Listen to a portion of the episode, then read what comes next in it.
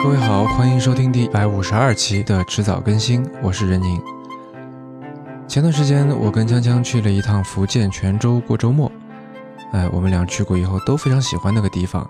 呃，之前听八百一十二期的大内密谈啊，贺宇还把泉州比作京都。从某种意义上来说，我觉得这个比喻的确非常的贴切。呃，那回上海之后呢，我把在泉州期间产生的一些思维片段给写了下来，像蒙太奇一样的拼贴在了一起，写了一篇泉州循环。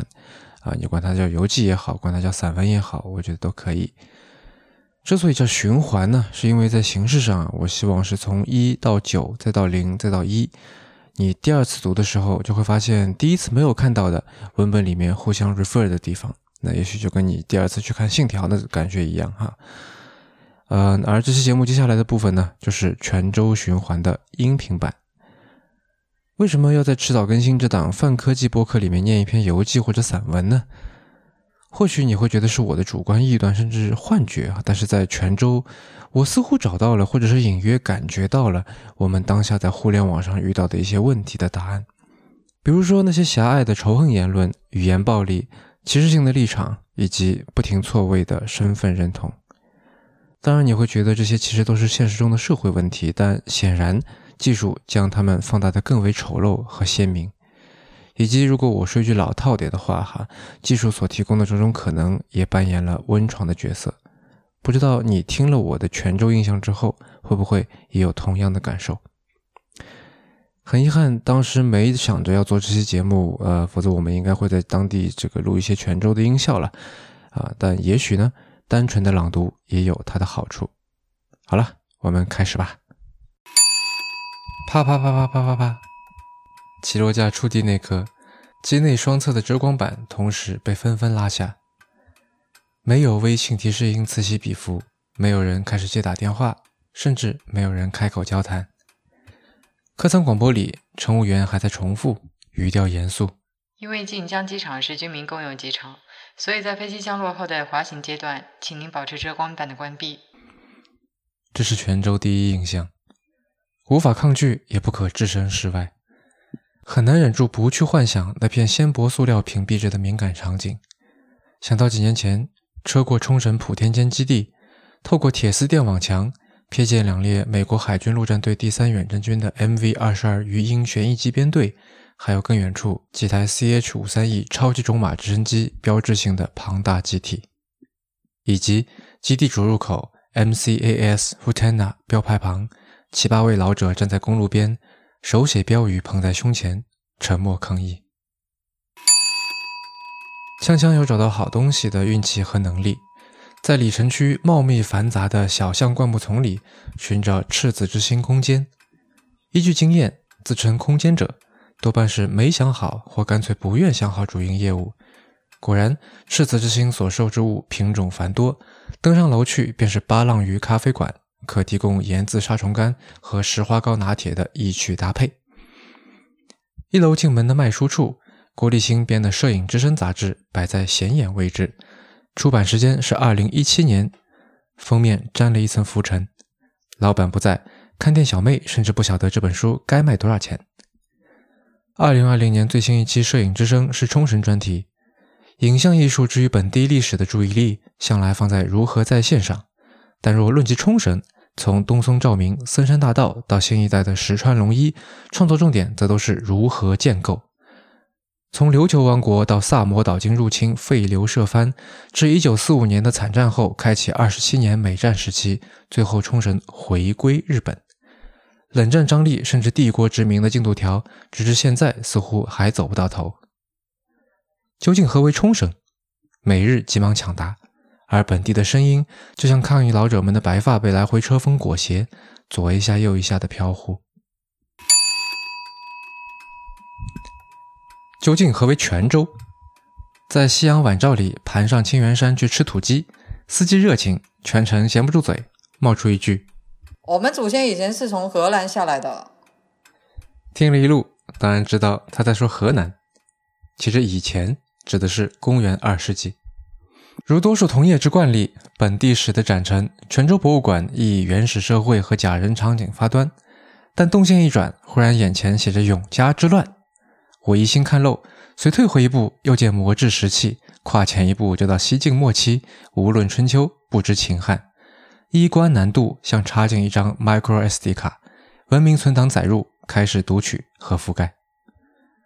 此前倒也并非全无记载，例如《汉书》有云：淮南王刘安曾为汉武帝推演过攻伐闽越的后果。经发兵行数千里，资衣粮入越地，于教而御岭，托舟而入水，行数百里，加以生灵从竹，水道上下积石，林中多蝮蛇猛兽。夏月暑时，呕泻霍乱之病相随属也。曾为师兵接任，死伤者必众矣。言下之意，费老鼻子劲儿去打那鬼地方，图个啥？如是我闻。郡望。郡是行政区划，望是名门望族。自汉代门阀制度兴起，地位较高的家族为彰显权势，会在姓氏前加上居住地名，以别于其他同姓族人。郡望就此形成。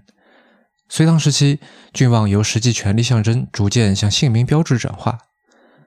大量北方名户贵族因战南迁，往往依宗族地域结寨自保，多以郡望名称或祖先功绩作为堂号。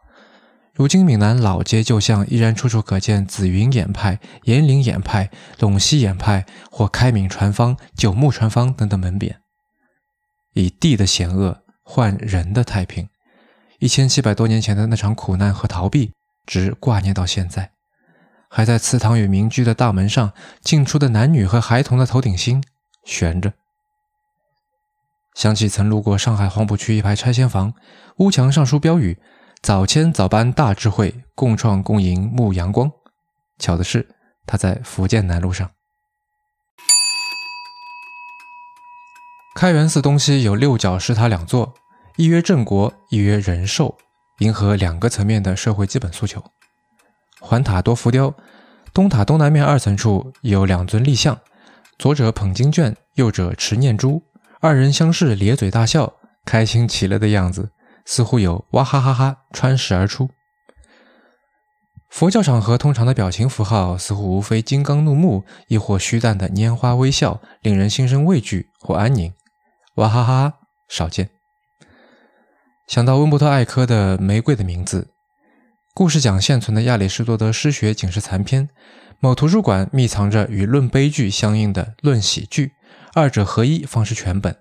而相关人等不惜数次行凶，甚至将整座图书馆付之火海，也要阻止《论喜剧》流入世间。为什么？因为幽默是颠覆性的，笑代表着与严肃对立的自由和解放。笑不会创造惩罚定则，也无关清规戒律。笑让人意识到自己的存在。讲稿里可以注明此处应有掌声，但笑声却很难规定。亚里士多德说。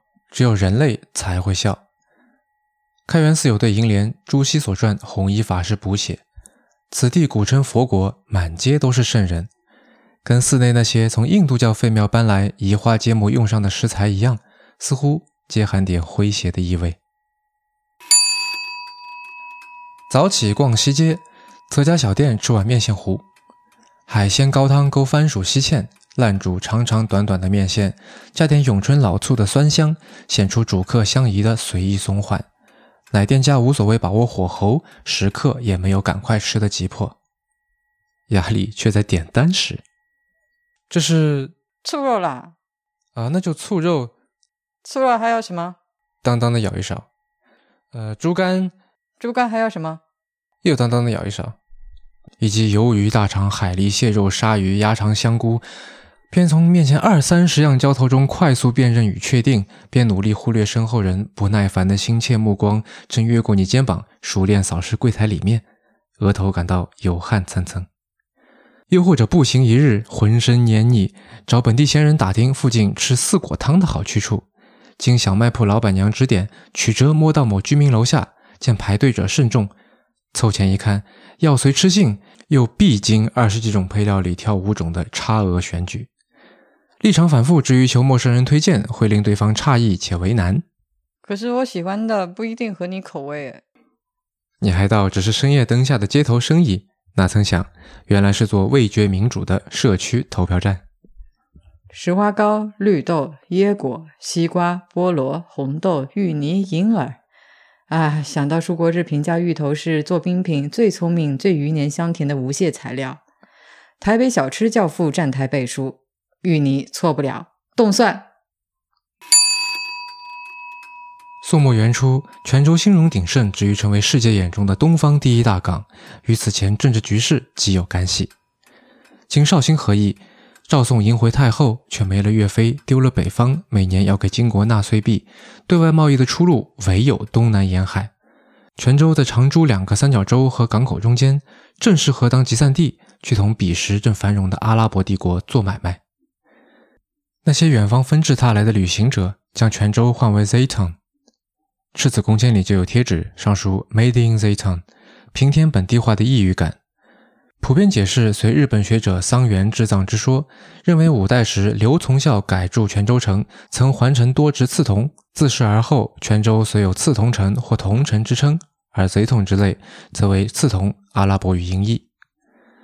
但有人考证，刺桐仅出现于文人诗句，彼时泉州并无此之俗称，何能辗转传于外人间？此论仍存可疑之处。开放孕育富庶，亦带来冲击。宋末，阿拉伯后裔蒲寿庚杀泉州南宋宗室数千人，降元后掌握本地所有贸易。元末，城内波斯人趁红巾军起义，发动兵变夺取政权，史称一丝巴西之乱。明朝为防倭寇入侵，下令片板不得入海，泉州自此衰落。某种意义上，Ziton 这个阿拉伯名字也是一块郡望门匾，在物是人非中偶生回响。泉州市木偶剧团小剧场在通镇巷二十四号，每周二、四、六日下午演出木偶折子戏给大众看。看戏免费，但仍然不失水准。小沙弥下山粗鄙诙谐，若兰行哀怨凄婉，钟馗醉酒动作神乎其技，青春梦瞬间换装，登时满堂彩。我留心到，视觉焦点虽然似乎应是木偶。但演员手指操纵细线之余，还会以表情体态与木偶同台演出。那具提线傀儡只是讲故事的一个代理，一个 proxy。曲中台下鼓掌是向着那个活灵活现的木偶。谢幕时，演员收起木偶鞠躬致意，观众方发现是才错认了主角。想起十二味咖啡设在华侨新村一处老洋房里，庭院宽敞，有几株浓荫蔽日的高大龙眼树，果实累累。其名来自林一芬那本访谈录《十二位生活设计》，显然咖啡也是个 proxy。腿脚疲倦，捡张椅子，边饮梅子露冷萃咖啡，边顺手翻桌上放的诗人马克·斯特兰德的《寂静的深度》霍泼画谈。书很薄，且原文和翻译俱佳，不觉便读掉大半本，枝头龙眼也星落了几粒下地。斯特兰德说：“霍泼的画总是饱含暗示。”他们越是戏剧化、舞台化，就越发迫使我们想知道下一步会发生什么。他越是惟妙惟肖，就越要迫使我们对此前发生的构建一个叙述。未知的暗影悬于其上，使得我们为之所构建的任何叙述似乎都有些感情用事，不得要领。通淮观月庙极热闹，但殿内全无香火，因为墙上贴着新规定。不点蜡烛，不烧金纸，不放鞭炮。三根香在殿外敬全庙神灵，香不进殿，敬奉在武成殿前广场大香炉。敬香后，信众可入殿内敬拜神灵。出乎意料，不少年轻人来问神许愿。旁观他们一次次求签掷角，经过这两步验证，胸中难题便有准数。唯心的结果由唯物决定。貌似简单，但无意中得知还有大学教授写过“神啊，我要怎么问你问题”这样的指导手册，其中门道复杂，可见一斑。这座信仰丰富的城市当然不止这一面相，贴隔壁的清净寺就安静的略有草径入荒原的意思。这座中国现存最早的阿拉伯建筑风格清真寺门口墙上挂着六个钟，当中五个凝止不走，分别贴着晨礼、赏礼、布礼、婚礼、宵礼标签。光阴和钟表就像人与傀儡的关系。想到村濑修公的《死亡代理人》里，四长老的形象模自米开朗基罗的《昼夜晨昏》。真实世界里，那四座陵墓上的雕像辗转反侧，忧心如导。似乎在思考着那个来自人间、朝向时间的发问：什么动物早上四条腿，中午两条腿，晚上三条腿？想起刚才一幕，仰视高处神龛里的关公像时，脑中浮现江湖告急中黄秋生的扮相，不禁莞尔。翘脚坐在扫描二维码、手机添油招牌下依然抽烟的工作人员，转过脸也冲我笑笑。讲究起来，泉州姜母鸭可分干湿两种，即砂锅内油多油少之别。锵锵偏爱中记的湿式盐烧，觉得味道丰润，拌饭尤佳。干派较受主流欢迎，以斯丹姜母鸭为典型。但比斯丹食性不减，想着溜达去好成才吃牛肉，路过一面牌坊，双柱上书“南渡衣冠刘敬俗，四门慈父壮堂游”。透着后代移民的身份追思，不由自问：若身在这座晋江淌过的城市，我会自认南方土著，还是家门口写着颍川演派的客居千年的河南族裔？很难想象现实的投射和历史的回望之间会有怎样的拉扯。但可确定的是，若空间上的连结逐渐弱化乃至断裂，寻找时间上的连结便成为必然，有时甚至以消费和娱乐的名义。又想到，这许能解释当下全球民族主义与民粹思想的交织上升，以及反全球化何以能进入自我催化的循环。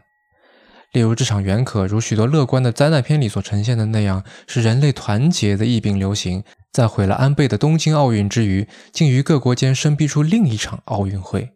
比赛项目包括舆论操纵、叙事建构和造墙。孤立引向疑虑和对抗，对抗又加强孤立和失落。互为因果，最后导致在政治、经济、文化甚至科技方面，立场都变得比道理重要，正确都变得比有趣重要。事出突然，也许，茨威格回忆过，一战爆发前，包括他自己，没有人真的相信和平即将走到尽头。当他从比利时回奥匈帝国，看到相向而行的火车里装满兵士，才意识到排山倒海的变化已到眼前。但这变化也是其来有自。我们已习惯了各层面的对抗，练熟了达成你错我对效果的套路招法。无论是运送人还是运送信息的技术发展，多数情况下仅让我们与希望连紧的对象结下更深的关系或者梁子。前互联网时代，现在看去低效的可怕的沟通手段和当下以秒而变的动态，本质上只让越来越多人排外的越来越彻底。可能究竟还是眼界问题？那些因开放而有所成就的地区，面对跟我不同就是错的这般本能想法，多以诙谐解构来轻松应对。例如，泉州祖辈既惦记着中原道统，又接纳番汉杂处甚至混血半南番的那般幽微心理，或者说远一点，更融入现代生活的香港半唐番文化，以及日本人面对寿喜烧朋克时的那种自信，细查下去，都能发现可化解某某中心主义硬块结石的良方。玫瑰的名字里，艾科写道：“热爱人类的使者所执行的使命，就是让人们对真理大笑，或者让真理自己发笑。唯一的真理，就是学会解脱对于真理无理智的狂爱。”末句指出了好辩者和结论成瘾者的热情来源，但世上唯一的真理，大概就是真理永不唯一。大部分冲突中，武器都包括真理以及吸附于上的信众。若能看透这层遮盖，对错之争只是表面 proxy，或许就能不那么要紧。说到底，重点终在建构面向未来、互相尊重的共识，不能靠一股风压倒另一股的蛮力狠劲。相对主义框架下的生活，或许会让人觉得缺乏立场主见，有犬儒嫌疑，但至少还有只做欣赏不做判断的态度，可攻可守。既然姜母鸭能干湿共存，那人应该也可以不去打破砂锅，只是愉快品尝锅内美妙鸭肉吧。不如学学济慈，试着感受处于不确定和神秘之中的审美，而非不可抗拒地追求事实和理性。每件过眼的家事都要盖上一个鉴定戳。我觉得干式做法也很不错，美拉德反应充足，香得很呢。我觉得干式做法也不错，美拉德反应充足，香得很呢。啪啪啪啪啪啪啪！起落架触地那刻，机内双侧的遮光板同时被纷纷拉下。没有微信提示音此起彼伏，没有人开始打电话，甚至没有人开口交谈。那三播野，中原还在重复，语调严肃。因为机场是临港机场，所以在飞机降落后的阶段，请保持关闭。您刚刚收听的是迟早更新的第一百五十二期，这是一档探讨科技、商业、设计和生活之间混沌关系的播客节目，也是风险基金 Once Ventures 关于热情、趣味和好奇心的音频记录。我们鼓励您与我们进行交流。我们的新浪微博 ID 是迟早更新，电子邮箱是 embrace at weareones.com。如果您想要访问迟早更新的网站，可以在浏览器地址栏输入邮箱的后缀，也就是刚才说到的这个 weareones.com 啊，在网页导航栏中就可以找到迟早更新的网站链接。我们为每一期节目都准备了延伸阅读，希望您善加利用。啊，如果您喜欢我们的节目，可以在各大音频平台和泛用型播客客户端搜索“迟早更新”进行订阅收听。而且我们现在与青芒合作推出了迟早更新的微信小程序。如果您想要在微信里面获得更好的收听和分享的体验，尤其像这一期，我们可能会放一些这个泉州的照片在里面哈。啊，您可以在微信里面搜索“迟早更新播客”这六个字就可以找到了。啊，那同时，如果您喜欢这档节目，也欢迎您收听我跟 Real 搭档的播客《提前怀旧》。我们希望通过迟早更新，能让熟悉的事物变得新鲜，让新鲜的事物变得熟悉。下期再见。